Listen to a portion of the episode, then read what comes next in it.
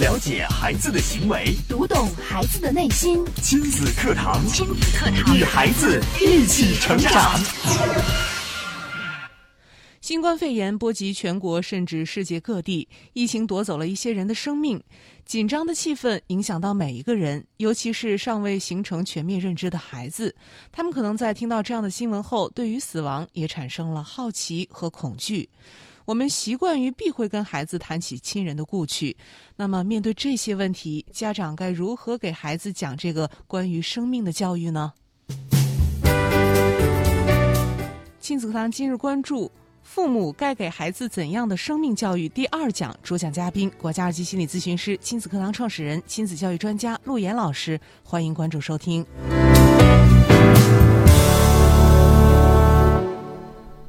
我是主持人潇潇，我们有请今天的嘉宾陆岩老师。陆岩老师好，潇潇好，亲子课堂的各位亲友，九三一的各位听友，还有我们抖音直播间的各位朋友，大家好。嗯，啊。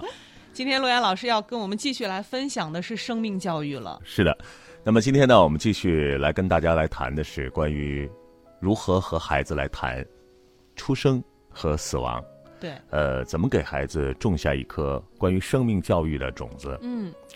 呃，其实我们在孩子很小的这个成长过程当中，所跟孩子度过的每一分每一秒，嗯，你跟孩子所有的互动，呃，你跟孩子所有的管教。对，其实都像一颗一颗小种子种在孩子的这个土壤当中。是的。那么，可能你还开始的时候，很多的事情都觉得无所谓。为什么我们现在这个整个的教育的环境会更加注重，比方说注重早教，也就是早期的教育，是更加注重的是原生家庭。对。哦，我们看到社会，呃，很多的呃，有关于心理方面的。有关于一个人的成长方面，都会提及到哦，原生家庭的，包括现在的影视剧啊、电视剧啊，都会提到这些。对，都在影射原生家庭。所以我们提到生命的时候，觉得是一个非常大的话题；甚至谈到死亡的时候，觉得是一个终极的话题。是。我们觉得这些话题可能跟孩子很远，但是就像刚才我说的，其实它就是一个种子，你怎么种下，将来你就得到什么样的结果。哦。那么这段时间呢，在咨询的过程当中呢，我也看到。呃，有很多的现象，就是很多的家长会认为，在孩子早期的那些生成长的那些过程不重要。嗯，重要的是此刻他优秀不优秀。对，重要的是现在他学习成绩怎么样。对。哦，接到了一个咨询，那么这个孩子呢，从小是跟着奶奶长大的。哦，奶奶带大的。跟着奶奶长大的。现在多大了呢？呃，现在已经十九岁了。哦。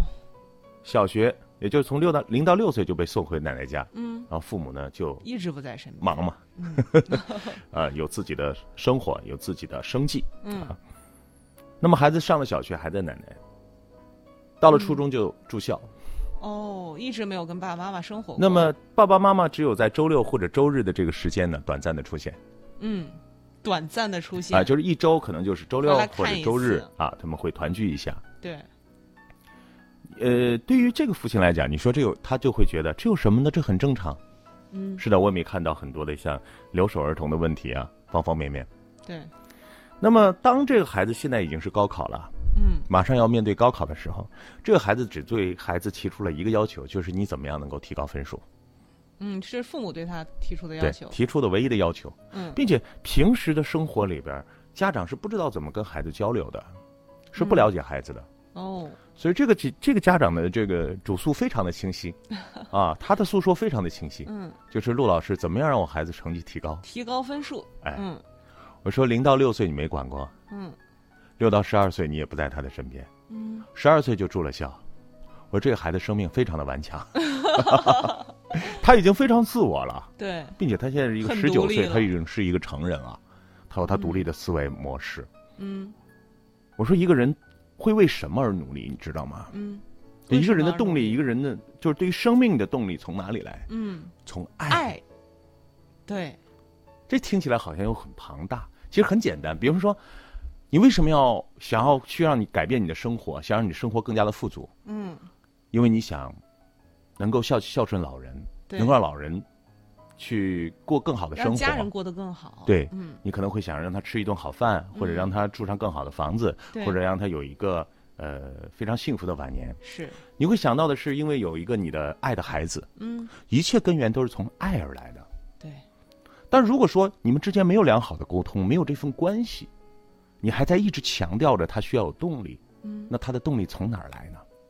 他没动机，没有动力，对，所以是在在很多的时候，我们在面对孩子的问题的时候，都是因为我们之前的那个种子没有给他种好，嗯，我们没有给孩子种下一颗爱的去，珍惜我的生命，嗯并且呢，懂得如何去爱惜自己的生命的这样的一个种子。哦，所以我们做生命的教育，对死亡的教育，其实也是这样的。也是这样吗？对那么今天呢，我开始展开一点呢，就想告诉所有的家长，务必要重视孩子在早期的陪伴，务必要重视孩子在早期你和他之间的爱的互动。嗯，这将决定他生活当中很多的事情，而不是你像一个这个教练员一样说，孩子开上上场了啊，你要锻炼你的肌肉啊，你一定要努力。那个时候他没有找到动力的源泉，对，他只是机械的来做这件事情，总有一天，可能他高考完毕的那一天，他把这个成绩摔到你脸上，说：“我考完了，我完成了，我完成了，以后你再也不要管我。”嗯，啊，我们见到这样的例子也很多。对，好，那么今天呢，我们就跟大家一块儿来看一看啊，当然大家可以提问啊，就是你有没有呃跟孩子聊过关于生命、关于死亡，然后你是怎么聊的啊？啊，你有什么样的经历也可以跟我们分享啊。嗯，那么今天呢，我们就直接的进入到主题当中啊。前几期的上一期的时候呢，我们分析了呃我们为什么要去做这件事生情命，教育的重要性，都做过什么嗯啊？这个我们今天呢来看，直接来步入主题。第一个呢，我想告诉大家的是，孩子在四岁之前，上一期我们讲到，四岁之前对死是没有认识的。没有一个正确的概念的，对，四岁之后呢，他开始要建立对死的一个印象了，他可能会问你这样或者那样的问题。这个关键的生命教育课开始了。嗯，那么生命教育里边呢，有很多的一些呃，也是心理学家研究的，我们心理认知方面的必须要知道的一些东西。那么这就呃要告诉我们家长，我们该怎么跟孩子讲。哦，第一个，我想跟大家说的就是不可避免性必须讲，啊。什么叫不可避免性呢？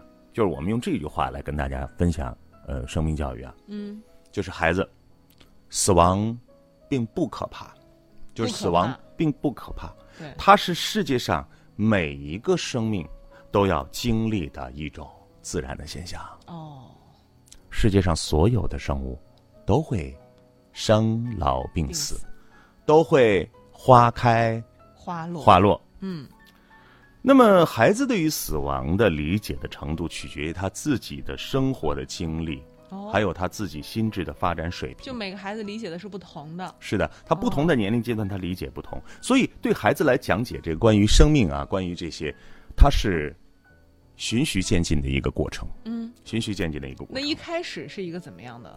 那么，在四岁之前呢，孩子的世界呢，其实是一个童话的世界，对，是一个童话的世界。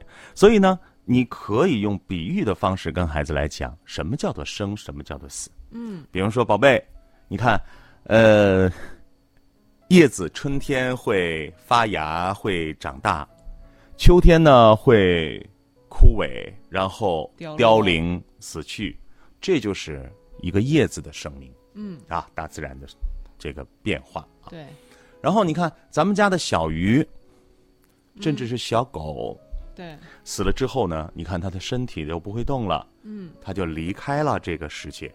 嗯，啊。那么这是四岁之前呢，可以用比喻的方法，对其实像跟孩子来讲一个童话故事一样。对，那么四岁之后呢，家长就要抓住这个窗口期来做教育了。呃，有一天，妈妈呢和孩子一块儿来看家里的一些老照片，嗯，然后妈妈就可以说：“孩子，你看，这是咱们家三十年前的一张合影。哦，因为上面会有很多的这个长辈，可能有一些已经故去了。对，你看这嗯几位老人，这是你的呃，太姥姥、对太奶奶，对，嗯，然后都已经去世了。嗯，每个人都会经历死亡，但是嗯这只是一个现象。但是你还可以，比方说，我记得我们家在谈到关于这一块儿的时候呢，因为我们家我爱人的奶奶啊，现在还很健康啊，然后呃将近九十岁，哦。然后呢经常出去旅游，每天锻炼身体。哇。你这个时候就可以讲，你看妈妈的奶奶八十多岁了，每天还在锻炼，还经常到各处旅游，所以说人到老了照样能够很健康的生活。嗯，所以你可以用身边这些很真实的、很有趣的例子去告诉孩子，死亡并不是一件可怕的事情。是的，那么说到这儿，我们除了是跟他讲死是不可避免的，也要跟他讲，我们应该去让我们的生命有可能尽量的去延长健康，活得更长。对，那么还应该给孩子讲什么呢？就是我们在面对这些生命的时候，我们要无比的去珍惜这个生命哦，啊。比方说什么什么，比方什么呀？为什么他要锻炼身体呀？为什么他要早睡早起呀？嗯啊，这些。那么这是第一点，叫不可避免性，要跟孩子真真实的去讲到，有些东西就是不可避免的。对，这是我们说的第一点，第二点呢，叫不可逆性。不可逆。什么叫不可逆性呢？嗯，我们给它换作一句教育的话是这样的啊：生命只有一次，嗯，所以呢，我们要无比的珍惜珍惜生命，热爱生活。对，你看，疫情来临，啊，病毒凶猛，嗯，那么已经夺走了很多人的生命。生命只有一次，所以我们要珍惜它。学会保护我们自己，嗯，戴口罩啊，消毒啊，对，消毒啊，不到人员密集处啊，对让孩子理解到这些要倍加珍惜。那么，其实，在一些国家呢，呃，这种死亡教育很早就开始了，甚至在幼儿园就开始了。对，会给孩子一些绘本，是的通过一些比喻的方式去讲。对，很多的一些绘本，其实那些绘本我都看了啊，也很有意思。因为我小的时候也喜欢跟孩子一块儿去看绘本，那个那个时候绘本刚刚流行啊，十年前。嗯，呃，我看到这些的时候，我就觉得读每一个绘本的时候，你能感受到那种美妙之处。什么爷爷变成了幽灵，并且。孩子在绘本的世界里边，孩子会延展，你知道吗？对，嗯，并且孩子喜欢上一个绘本之后，可能会让在基基本上两个两周或者一个月，甚至更长的时间，他就看一本。你知道为什么吗？孩子为什么哦每天要读这个故事才能睡眠？因为他在那个环境当中给营造了一个非常舒适的环境。就不单单是这个故事所讲述的内容了。是的，我觉得看绘本跟孩子解释死亡也是一个很好的方式啊。嗯，那么我们来看一看这个这国外的一些死亡教育做做到幼儿园，他是怎么做的啊？嗯每个班级呢都会养一些像小鸡啊、小鱼啊，让孩子来看这些不同生物的生长过程。哦，这个挺好的。虽然虽然我们每天都会告诉孩子，我们要精心的照料他，给他喂食啊，给他清理粪便啊。但是我们也知道，我们都养过小鸡，小的时候是吧？对，即便你是精心照料，但是这些小动物们还会因为各种各样的情况死去了。死去了。嗯，所以这个时候，老师会鼓励孩子，就分享自己的情绪和自己的感受。这个时候孩子的这个心情应该是非常沮丧、非常伤心的。是的，已经付出了。你一个人只要他付出了他自己的时间，付出了他对这个事情的关注，他一定会觉得非常的失落。对，那意外的死去了。嗯，首先是分享，分享完了之后呢，老师会带领这些小朋友们呢，还有这些小动物来举办一场葬礼。哦，哎，陪伴小朋小小动物呢走完生到死的这个过程，所以说孩子们呢也会留下了一个印象，留下了一个印象就是他是怎么死去的，我们怎么怀念他，嗯，啊，我们怎么想念他，并且他有一个印象呢，是他感受到了生命的平等，生命的平等，对。嗯，任何生命都，一样，任何生命我们都去尊重它，嗯。都去理解它，去它。都能得到这么一个完整的过程。那么，在一些做死亡教育的一些国国家呀，他们在中学之后，嗯。孩子们会由家长或者老师的带领下呢，他们会到提供临终服务的场所，嗯，对那些弥留之际的老人、病人送上祝福，哦，甚至呢会目送这些告别人世啊。嗯然后呢，在课堂上呢，老师也会经常跟孩子们去分享一个问题。问这个问题，我们小的时候看书也看到，假如给我三天光明，对，或者说呢，如果你的生命只有三三天，你会怎么安排？嗯，然后你最想做的事情是什么？哦，啊，这是关于生命的教育。嗯啊，那么第二点就是告诉大家不可逆，不不可逆怎么办？嗯，我们就要无比的珍惜，对，让他每一天都有意义。无比的珍惜。对，所以当孩子没有一个生命观的时候，我记得我小的时候啊，不是我小的时候，我早年我带这个少年优势训练营的时候，我其中有一堂课就是关于生命教育课。当然我没有提的那么高，我中间有一个小的活动，嗯，就是把一个人，就是大家来说一说一个人能活到多大。就是你身边你认识的人能活到多大？有人说到八十九十啊，一百啊，一百二二百啊。哦我说基本上一个人，我们算到平均的寿命是吧？我们假设呃算到七十五岁，或者我们给他算到八十五岁。岁，嗯，然后呢，我们给他画成一个一个方格，方什么方格呢？就是一岁画画一个方格，一二，你像写数字一样，一个、两个、三个、四个、哦五个，然后你画到八十个。嗯，画这个干嘛呢？画这个干嘛呢？让孩子去直观的感受我们生命的长短的不同。嗯，画完这个格子之后呢，好，孩子你几岁了？孩子说我八岁了。好八，把八岁的格子全部画画上满。嗯，剩下的你这是你的生命啊，嗯你还有这么多年可以生活。对啊，那我想问一下，你的父母是多大了？你知道吗？嗯，很多孩子不知道。那我会帮他们来呃去思考，哦，父母大概现在可能是三十30多五岁岁，嗯，啊，可能是四十多岁啊，然后画满，画满，大家会看到妈妈、爸爸的生命还有多久？对，哇，那这个值，我觉得这个对我们感官的刺激是是很强烈的。对，嗯。然后我再问，那家里你们家，你的爷爷奶奶多大了？嗯，啊，六十多岁的、七十多岁的画满，这个时候孩子就会有一种感受，嗯。哦，原来生命是一点一点的会消失的，消失的，然后我们剩下的时间会变得越来越少，对。然后孩子可能就会，呃，有恐惧。对，啊，然后呢，可能孩子还会，有的孩子会比较伤心。啊，是。有奶奶就剩这么多了，是吧？嗯，对，我的爸爸也就剩下下半篇幅了，然后呢，上面呢我才走过了这么多。嗯。通过这样的一个过程，让孩子会从你现在这个时间点懂得哦，我要珍惜我的生命。对，啊我经常会跟我呃，不管是来访者也好，还是包括做的一些活动当中的呃孩子们也好，我经常跟他们说，我说一个人一辈子只有一天，啊、就是今天。对所以说你我说你看你爸爸今年活到了三十八岁，但是其实他在二十八岁和三十八岁没什么差别，他一转眼就到了这个点儿，是，他再一转眼可能就是五十八岁了。对，所以说我们要珍惜时间，时间，珍惜当下。嗯我们要去做我们觉得有意义的事情，我们要爱我们身边的人。其实时间过得很快。对我们不能够把这些时间都浪费在每天的争吵、争吵，呃，放在每天的这种相互的抱怨身上。是啊好，这是讲的第二点啊，就是不可逆性。逆，嗯，第三点呢，我们讲什么呢？叫做自然永恒性。哦生命是自然永恒的这一点，我觉得是，呃，讲的就是深刻一些，嗯，透彻一些。为什么讲要讲自然永恒性呢？就是要告诉你，生命没有了，是不是就什么都没有了？对，生命不是有限的吗？对怎么，生命本身，生命本身就是灰飞烟灭，是吧？就是嗯蜡炬成灰泪始干，就是蜡烛全部都烧没了，嗯，是吧？烧没了，煤油灯点完了，生命没有了。对，我们说，死亡是灰飞烟灭，但是它有一种温暖，是一种陪伴。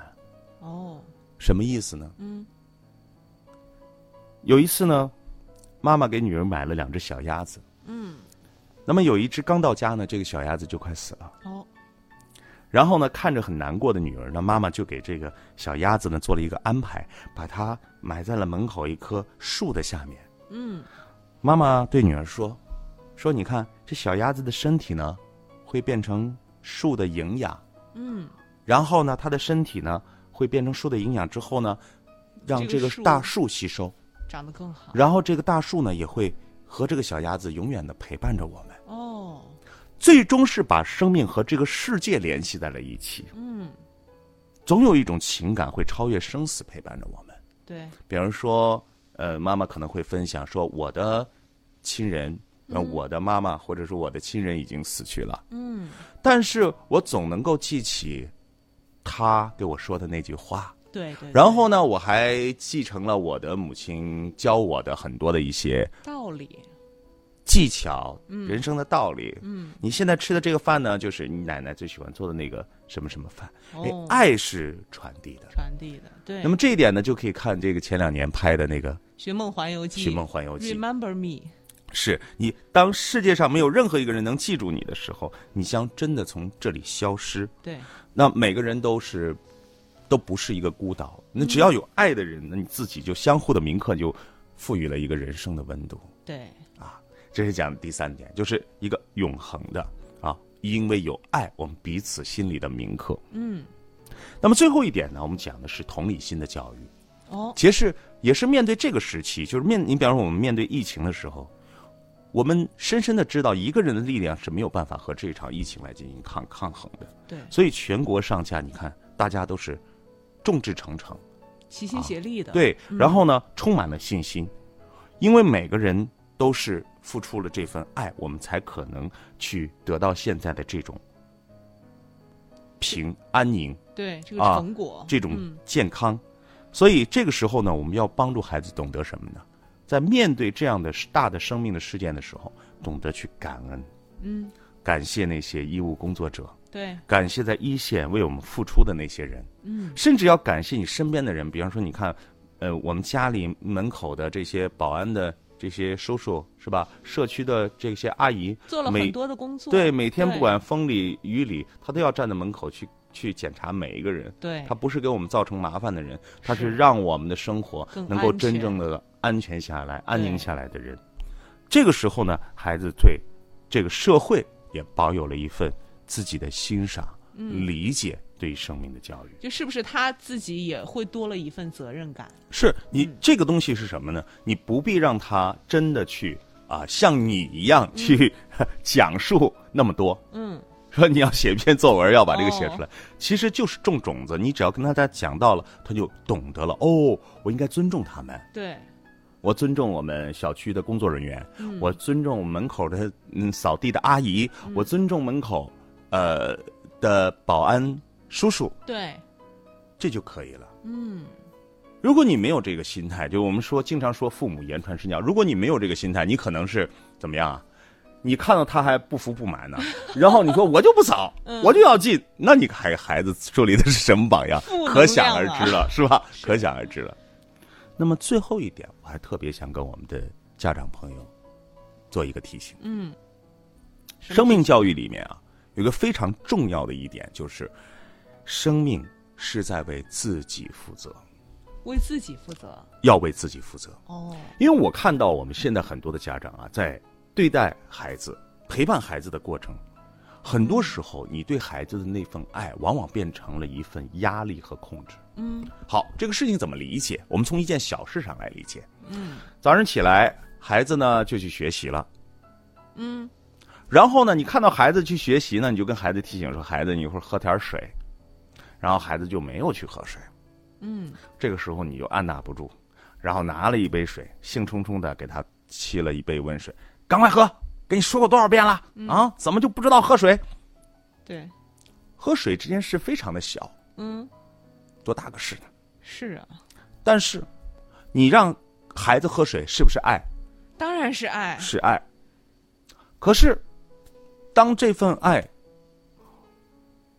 用一种比较大声、嗯比较凶狠，甚至是以斥责的方式来面对孩子的时候，嗯，孩子会把这种爱理解为是一种压力，哦，是一种唠叨，是一种控制的时候，嗯，这个效果是不是就打折扣了？你你也会很痛苦。你看，我是为你好吧？对，就一个喝水，对，多大一个事情。对，孩子也觉得是好像对我好，为什么这么难受？嗯烦死了，又让我喝水，嗯，我好难受。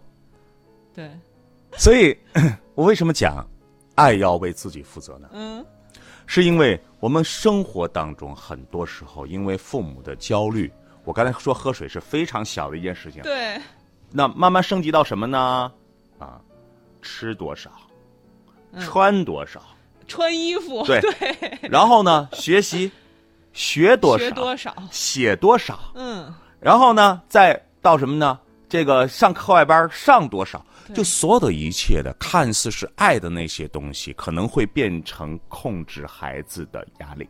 我们家长都习惯了，不嗯觉不觉得这是控制。我不觉得，对。那不觉得会变成什么样呢？我要告诉大家，就是孩子慢慢慢慢的开始不为自己负责了。因为他因为你没的机会啊。对，因为你的那种执着，你认为应该是这样的，你不去去跟孩子去好好的量讲，然后不听孩子的心声，你一直在用你的爱去觉得是在保护他的时候，对，你其实对这个生命是一种捆绑。嗯，然后捆绑的结果是什么呢？嗯，什么结果？第一种，就是家长经常说的叛逆。哦，你让我喝水，我偏偏不喝，喝，嗯放到这儿，我把它吐了，我都不喝。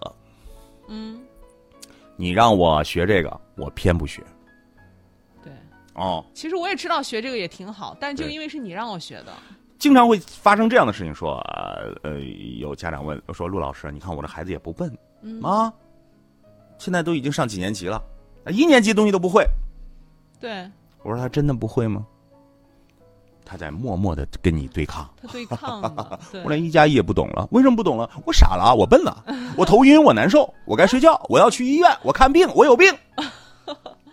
你说这让我们觉得这孩子太气人了，孩子会变成有病的，嗯，谁逼的？所以我再回到这个话题，生命是在为自己负责，为自己负责是什么呢？孩子要懂得是在为自己负责。嗯，好，刚才我说的第一点，当你的爱变成一种控制的压力的时候，第一他会叛逆，第二会什么？嗯，他甚至会自己残害自己，自我放弃，自残。哦，呃，这两天在做心理咨询的过程当中呢，有一个家长就跟我说，他特别担心孩子会发生自残的情况，他也隐隐约约感受到，因为他家庭，他的呃姐姐是在管理他的这个孩子，他管理的比较少。他说姐姐非常担心这个孩子可能会有自残，为什么孩子会自残？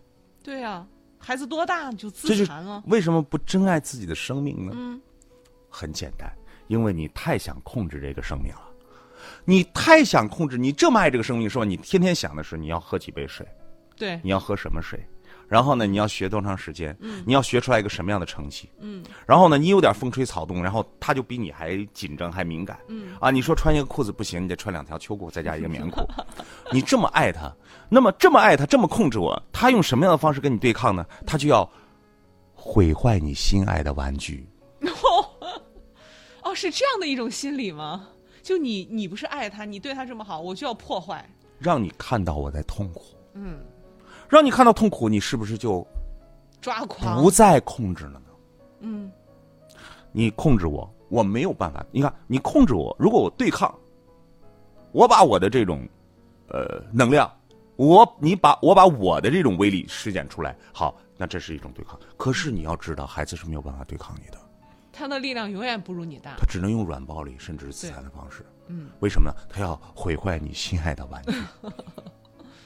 哦，所以，当孩子有这些行为的时候，你千万不要以为是我的孩子心理上出现问题了，我孩子变态了，我的孩子是不是有病啊？我的孩是你有病啊，嗯，你控制他控制的太严重了。是你的心理有病。哦，啊所以说呢，当一一个家庭的一个成员，家庭当中，尤其是呃这个亲子关系里边，孩子出现心理问题，放心吧，父母都是有心理问题的。哦，孩子有心理疾病，父母都是有心理疾病的。嗯，就那毋庸置疑，你去找吧，千千万千家万户的家庭，只要出现这样的情况，一定都有一个心理出现问题的家长。孩子在提醒父母，你有病，你得治。孩子在用病抵御着你的病，嗯，这是他的最后一个以病治病。以毒攻毒是吧？嗯，那么，这是我刚才跟大家交代的是什么呢？就是从小的时候要懂得尊重生命，就是是还我为什么说生命要为自己负责的意思，就是要你作为家长要懂得尊重生命。尊重生命就是他有他的选择权，嗯，他有他做不好的权利，对，他有他做不成你想的那个样子的权利，嗯，他有活成他的样子的权利，他就是这样。所以今天我们讲了这样五点，嗯，就是生命教育要灌输给孩子，或者说要教育影响孩子的全貌。我们今天讲到这儿。嗯，好的，看看时间，我们今天的节目也暂告一段落了，也再次感谢大家的收听和参与。明天上午的十点钟，亲子课堂和您不见不散。